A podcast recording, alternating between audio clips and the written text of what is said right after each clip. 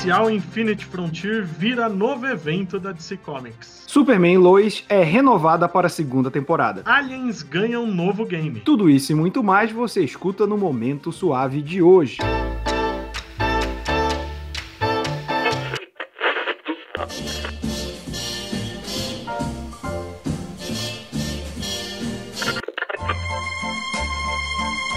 Você está ouvindo ao Momento Suave, aqui no LibPlay.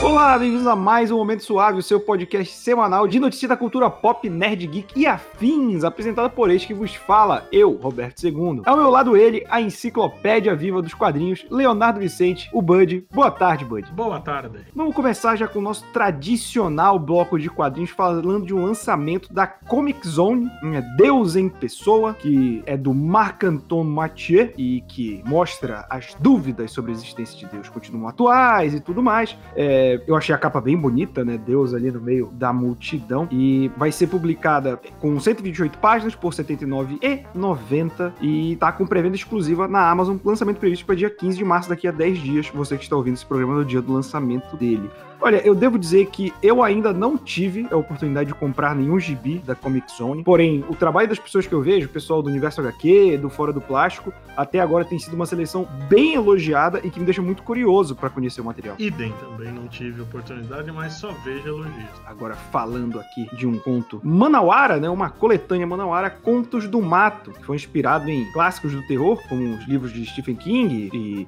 Twilight Zone, né? O Além da Imaginação. Contos do Mato vai trazer o folclore amazônico para cultura pop, né? Trazendo aí. Muita gente ficou feliz aí com essa série da Netflix que saiu agora. Também já vi muita problemática por parte de pessoas do norte, da minha região. Ainda não vi a série para emitir minha opinião, dificilmente vou ver, né? Eu peguei um certo ranço. Mas Contos do Mato busca trazer de, de uma maneira mais inclusiva, eu diria, com pessoas do norte, esse folclore para o público maior, né? Você que quiser conhecer esse trabalho, ele foi possibilitado através do edital Prêmio Conexões Culturais, promovido anualmente pela Prefeitura de Manaus, através da Fundação Manaus Cult, no ano de 2020. Devido à pandemia, o edital recebeu suplementação de verba advinda da Lei Aldir Blanc, né, que é a iniciativa do governo federal. E vai ter 96 páginas em preto e branco, custando R$ 26,90. E aí você pode saber mais, né, lives, postagens e tudo mais, lá no perfil do Instagram, o arroba Contos do Mato underline oficial. Eu gostei muito das artes. Sim, tão bonitas. Agora, falando de gibi de hominho, a DC vai lançar uma antologia com os heróis asiáticos da editora, né? Em comemoração ao mês dos americanos com herança asiática, ela vai lançar uma edição chamada The Sea Festival of Heroes, The Asian Superhero Celebration, que é uma antologia de 96 páginas reunindo diversos heróis vilões com herança asiática da editora em história criadas por quadrinistas também de origem asiática. E aí na capa aqui, né, a gente já tem o essa capa é do Jim Lee, eu suponho, tô vendo aqui a assinatura dele, então a gente tem o segundo átomo, a gente tem a Cassandra Cain, que é a, a Batgirl, a gente tem a Shiva, esse Lanterna Verde eu não sei quem é, temos o Superman chinês, aquele Homem-Gato. Onde? De costas? É o grunge do Gen 13. O grunge do. Eu esqueço que o Gen 13 é parte da DC, cara. É, mas o grunge foi uma surpresa mesmo ver ele aí nessa capa. É, a gente tem a Katana também, né? Essa, essa arqueira, arqueira vermelha é quem, cara? Eu... Ela é a irmã caçula do Arqueiro Verde, que nos 952, achado, não teve coisa com o Oliver. Ela transou com o pai do Oliver e teve uma filha com ele. Ah, bom, né? Os roteiros são do Jen Luen Young, Mariko Tamaki, Min Le, do Ram V, que eu não sabia que era asiático, Greg Peck, Dustin Nguyen, Amy Shu e Wong, e a arte do Bernard Chang, Márcio Takara, Dustin Nguyen, Trung Len Nguyen, Francis Manapu, Marcos To, Sunshine. O Sunshine, cara! Olha o tempo que eu não vi ele.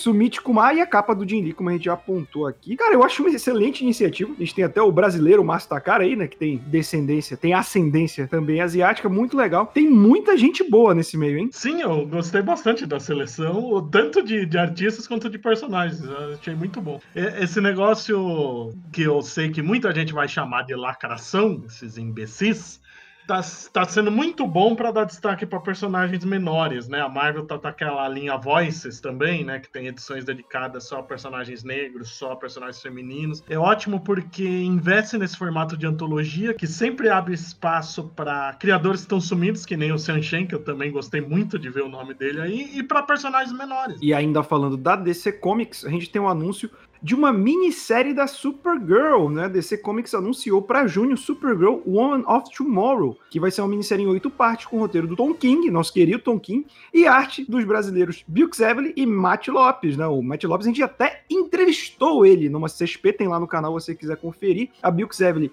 que desenhou Mulher Maravilha, tava em Sandman, foi indicada ao Eisner por Sandman, e o Tom King, cara, já foi indicado a, a Eisner, tem diversos trabalhos que a gente elogia, o Batman, Visão, Senhor Milagre, tá agora em Rorschach, Strange Adventures. Cara, tem muita coisa. Eu fico muito feliz pela Bill Xevely, que ela tava num, num, trabalho de destaque ao Sandman, que, pô, engloba público até fora do gibi, né, de público habitual do gibi. Agora tá numa minissérie da Supergirl com Tolkien, que é outro grande nome da indústria. Tem tudo para ela brilhar cada vez mais. Ela que tem uma arte belíssima, né? Não, essa minissérie com certeza vai chamar muita atenção, tanto pela equipe criativa quanto pela personagem, né? A Supergirl tá em alta, né? Com a série chegando ao último ano, o anúncio dela no filme do Flash, então pode ter certeza que os holofotes vão estar tá voltados para essa publicação. E eu achei legal que a, a, sinopse é muito parecida com a do Future State. É, né? E até o nome, né? Se o Woman of Tomorrow faz a gente pensar em história futurista. Sim, sim, sem dúvida. Tem o Crypto, não dá para reclamar da minha história que tem o Crypto. Se tem o Crypto, eu tô feliz, cara. Melhor personagem. Agora falando de algo inédito aqui, a gente. a Script vai publicar Lovecraft. Script, meu Deus do céu. Todo, todo dia Script publicando Lovecraft aqui. Mas, brincadeiras à parte, ela colocou no Catarse uma graphic novel adaptando o, a música de Eric Zan, do, rote, com o roteiro e arte do Gil Guimarães e capa de G, JL Padilha. E junto da HQ vai estar o conto original de 1922, traduzido e adaptado por Daniel Fontana. A gente vai ter uma HQ em preto e branco com 40 páginas e o lançamento vai ser em maio. Você que quiser apoiar esse projeto, pode ir em catarse.me barra Zan. Zan tem dois N's. Timothy Zan. Timothy Zan. Meu Deus, Agora, voltando a falar de DC, Infinite Frontier, que é essa nova pegada da DC, tentando meio que organizar a cronologia, digamos assim, ou criar uma nova cronologia, ainda tá muito numa área cinza, e que seria um evento que primeiro ia ser uma edição, depois viraram duas edições, agora vai virar uma minissérie, né? Vai ir até novembro pra contar. E eu vou te falar que, por mais que sou desorganizado, eu prefiro que uma coisa desse tipo seja feita em várias edições do que só em uma, porque é muita coisa pra você ter que explicar, né? Eu, na verdade, eu acho que a desorganização aí, acho que todas essas histórias estavam planejadas, só que deveriam cada uma ter uma minissérie e tal. E a DC não tá querendo muito investir em personagem menor, então reuniu tudo nessa minissérie. É, e ela vai ter roteiro do Josh Williamson e arte do Shermânico. E assim, o Josh Williamson, Josh Williamson é foda, né? Hoje nós dois estamos uma merda. É, né? Meu Deus do céu, cara, o que que tá acontecendo? O Josh Williamson, ele mandou muito bem no Flash, né, do Renascimento. As capas vão ser do Mitch Jarrett. E eu espero que a DC, ela possa fazer uma parada, assim, duradoura, né? Porque se gente para pra olhar, o Renascimento vai fazer 5 anos. O 952 vai fazer 10 anos. Então, podemos dizer aqui que há 10 anos, óbvio que dá para fazer uma, um arranjo com um pouco mais, mas há 10 anos a DC tá tentando consertar e tá piorando as coisas. Sim, no meio, e a gente, você só deu dois exemplos, né? Porque nesse meio tempo teve outras iniciativas para tentar consertar e só deixou mais confuso. Exato, a gente, tá, a gente acabou de sair de Future State, que é uma brincadeira e tal, em futuros possíveis. Teve o Generations, que era para ser o 5G, o Doomsday Clock, Liga da Justiça, Metal. Então, na mão de quem tá, eu espero que saia uma coisa boa e que possa de fato ser organizado. Né? Esse evento aí da DC do Future State foi legal, dá uma pausa, uma respirada nos títulos mensais. A DC tá investindo muito em título digital, então eu acho que a DC tá olhando mais adiante, finalmente, pro mercado, tá vendo o que ela pode fazer para organizar uma indústria que está quase virando centenária, né? Quando a gente para pensar na, na DC Comics, nos quadrinhos super-heróis como um todo. E como fã de quadrinhos, eu espero que realmente isso possa ficar de uma maneira coesa e não confusa como vem sendo nos últimos 10 anos. É, o que falta mesmo é a editora botar o pau na mesa e encarar a consequência do que faz, né? O problema é que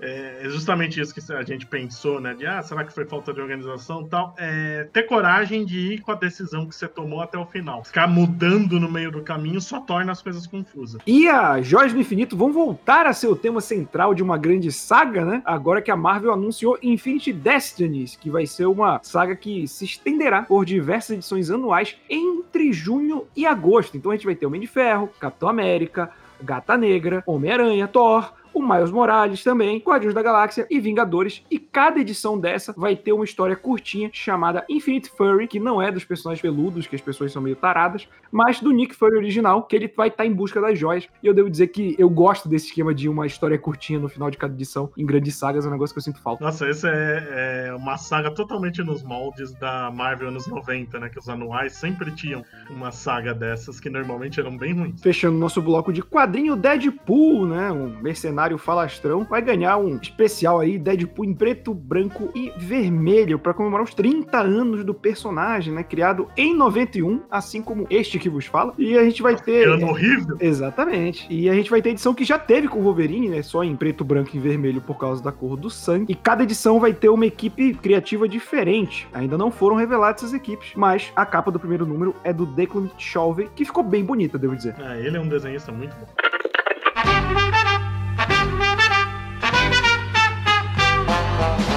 Passando para o nosso bloco de cinema e séries, a série Superman Lois mal estreou o segundo capítulo, já foi renovada para a segunda temporada. O canal CW confirmou aí, porque bateu recorde de audiência e tal.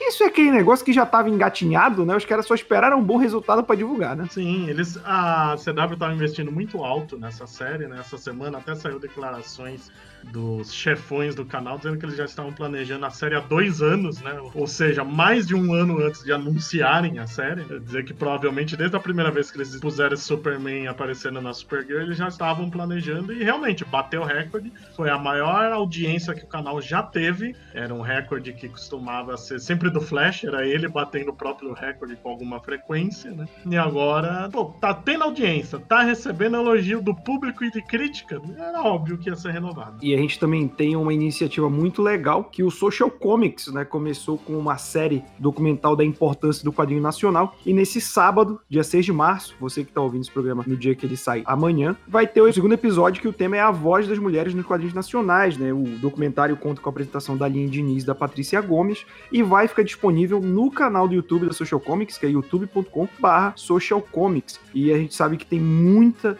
gente talentosa nesse meio. A nossa própria amiga Samela, que tá também nesse projeto aí, ela divulga, tem a Petra Leão também, é, pessoas com quem a gente convive no dia a dia, que a gente conhece o trabalho, e eu acho uma iniciativa da Social Comics, né, que deu uma remodelada em como ela estava nos últimos anos, excelente, então você confira, você que tá no sábado aí ouvindo a gente, pode ir lá youtube.com barra Social Comics e confere esse capítulo do documentário. É bem interessante porque eles pegaram mais de 20 mulheres que trabalham em várias posições dos quadrinhos, né, a mulher que é roteirista, editora, editora, jornalista, né, que fala sobre quadrinhos, desenhista, né, não, não ficou só num, num núcleo. Mostra todas as fases de produção e até depois, né, com os jornalistas, os críticos de quadrinhos também. E o Exterminador do Futuro vai ter um anime, rapaz. A Netflix anunciou uma parceria com a Skydance para produção de uma série, um modelo de animação japonesa de Exterminador do Futuro. Isso parece legal, mas vale lembrar que a Skydance foi quem produziu os últimos dois filmes da franquia que são bem ruins. Pô, eu e... acho o último muito legal. O penúltimo é o pior de todos, com certeza. O, o, último é legal naquelas, mas ok. O último é legal, o problema dele é ele existir porque o Exterminador, eles estão batendo na mesma tecla em vez de ir adiante. Esse é o problema, não é o filme ser ruim. Mas o anime combina muito, espero que seja um anime no futuro, para não ficar fazendo a mesma história de viagem no tempo pela milésima vez. Eu pensava que ia ter uma conclusão desse pensamento. Até eu, achei que eu falei, nossa, eu falei num ritmo como se eu tivesse. Às vezes eu vou falando e eu não sei como vai terminar a frase, né? Só, eu só vou falando. Mas uh, o desenvolvimento está na mão da Production ID de Ghost in the Shell, que aí sim é um, realmente um bom sinal. Mas a gente não tem muitos detalhes revelados até o momento, né? Então uh, a gente vai ter a promessa de que vai explorar o mundo dessa saga de uma maneira nunca antes vista, né? Então vamos ver, né? Tem muito, cara, futuro, cara. Esse espaço entre viagem no tempo tem muito que explorar. E eu realmente espero que o anime possa fazer isso melhor do que os filmes que vieram depois do Exterminador do Futuro 2, né? Sim, é, tem, tem que inovar. Essa promessa de ser de um jeito diferente, espero que cumpra. A gente sabe como não tem data, não tem nome envolvido de diretor, roteirista, nada, vai ser aquela série da Netflix que daqui a dois anos a gente vai falar, nossa, é mesmo, tinha um anunciado, né? Então eles vão ter bastante tempo para fazer um negócio diferente. Isso sempre me faz lembrar na época que saiu o Exterminador do Futuro, a Salvação. Teve um livro que não saiu no Brasil que eu achava muito interessante. Esse sim foi um negócio com uma ideia diferente. Era uma história naquele futuro da salvação mostrando como estava a resistência na Rússia. Isso era um negócio diferente. Fechando nosso bloco de cinema e séries, mais uma série da Netflix, dessa vez Asterix, cara, vai ganhar uma série animada. A Netflix da França vai produzir uma minissérie em 3D que tá com estreia marcada para 2023 e direção do Alan Chabat, que escreveu e dirigiu o longa em live action Asterix e Obelix Missão Cleópatra. A animação vai ser baseada no álbum Asterix e o Combate dos Chefes. Olha, eu devo dizer que qualquer coisa relacionada a Asterix me deixa feliz. Eu gosto muito do personagem. E em animação, eu tendo a gostar muito. Eu lembro, cara, eu tinha os VHS de Asterix, tipo, os 12 trabalhos de Asterix. Eu achava muito maneiro. A dublagem era muito boa. E tá na mão dos franceses que respeitam a obra deles, né? Então vamos ver se vai sair algo bom daí. Não, eu também era de alugar esses desenhos do Asterix, que nem louco quando eu era moleque. E é o que você falou, tá na mão dos franceses. Isso eu acho que é o diferencial diferencial, né? A Netflix está fazendo muito sucesso na França. O Lupin foi um sucesso mundial produzido na França, tanto que a Netflix fez um quartel-general na França no ano passado, que ela até então não tinha. Então quer dizer que ela vai investir mais nesse mercado. Agora indo para o nosso bloco de games. Primeiro, um que não é videogame. É o novo lançamento da Mosaico, um jogo de tabuleiro. É, a Mosaico vai lançar o Kaban, Kaban EV, que vai ser um jogo de montagem de carro, né? Para quem não conhece, Kaban é o termo que se refere a um sistema de construção de veículos em linha de montagem, em que o processo inteiro é feito de modo automático e automatizado. Nesse jogo, que foi criado pelo Vital Lacerda, cada jogador vai se tornar um funcionário novato que tem que organizar todo o sistema e, óbvio, não perder o emprego, que esse sempre é o grande desafio quando você está empregado, é se manter empregado. E como a gente sabe nesse estilo de jogo de tabuleiro mais modernos, você tem que fazer uma maneira mais eficaz, ganhar mais pontos, para no fim do jogo ganhar a partida. Eu e o Vicente, que a gente gosta muito desses jogos de tabuleiro mais elaborados, a gente só não tem dinheiro para comprar esses jogos de tabuleiro, a gente gosta muito. Ficamos aí curiosos, né? O jogo é, tá marcado para iniciar a sua entrega nos dias 20 de, no dia 20 de março, então vamos esperar aí para ver se os reviews desse jogo vão ser positivos. E agora sim, um videogame, um novo game de Aliens. Então, o Cold Iron Studios e a 20th Century Games lançaram um trailer de Aliens Fireteam, um novo jogo da franquia que foi anunciado três anos atrás, tem tempo, rapaz. E vai ser um jogo de tiro cooperativo em terceira pessoa, lançado no verão americano. O verão americano que é esse é, meio do ano aí, né? Junho, julho, agosto, para PlayStation, Xbox e computador. A ação se passa 23 anos depois da trilogia original de filmes, mostrando uma unidade de Colonial Marines atendendo ao chamado socorro de uma colônia tomada pelos xenomorfos. O Alien, a gente sempre fica um pé atrás, porque assim como tem muito jogo legal de Alien, tem muito jogo bosta. Então, se for, se for na base do Alien Isolation, que é um baita jogo, aí a gente fica feliz. Se for mais naquele é, Colonial Marines, que é horroroso, a gente já fica com um pé atrás. É, o, o, problema do Alien é que é sempre a mesma história, né? E aí, às vezes, fica um. Parece um gené genérico de Doom, Quake e afins, né? É, então, e eu acho que esse foi o lance do Isolation, né? Que ele é um jogo de terror muito mais similar ao primeiro filme do que ao segundo. Sim, é, realmente foi uma ideia genial ter feito assim. E com isso, nós encerramos o Momento Suave de hoje. Sempre lembrando, quem quiser ver essas e muito mais notícias, Vicente, encontra elas aonde? Encontra no falaanimal.com.br ou uma versão bem resumida delas nas redes sociais, no Facebook e no Instagram como Fala Animal e no Twitter como Fala Animal Site. Lembrando que o Momento Suave é um braço do canal Hora Suave, que a gente tem vídeo quadrinhos, série, videogame, tudo mais que você quiser conferir lá em youtube.com.br Hora Suave. Estamos toda sexta-feira aqui no Livre Play, em todos os agregadores de podcast, no Spotify e no Deezer. Até semana que vem. Até lá.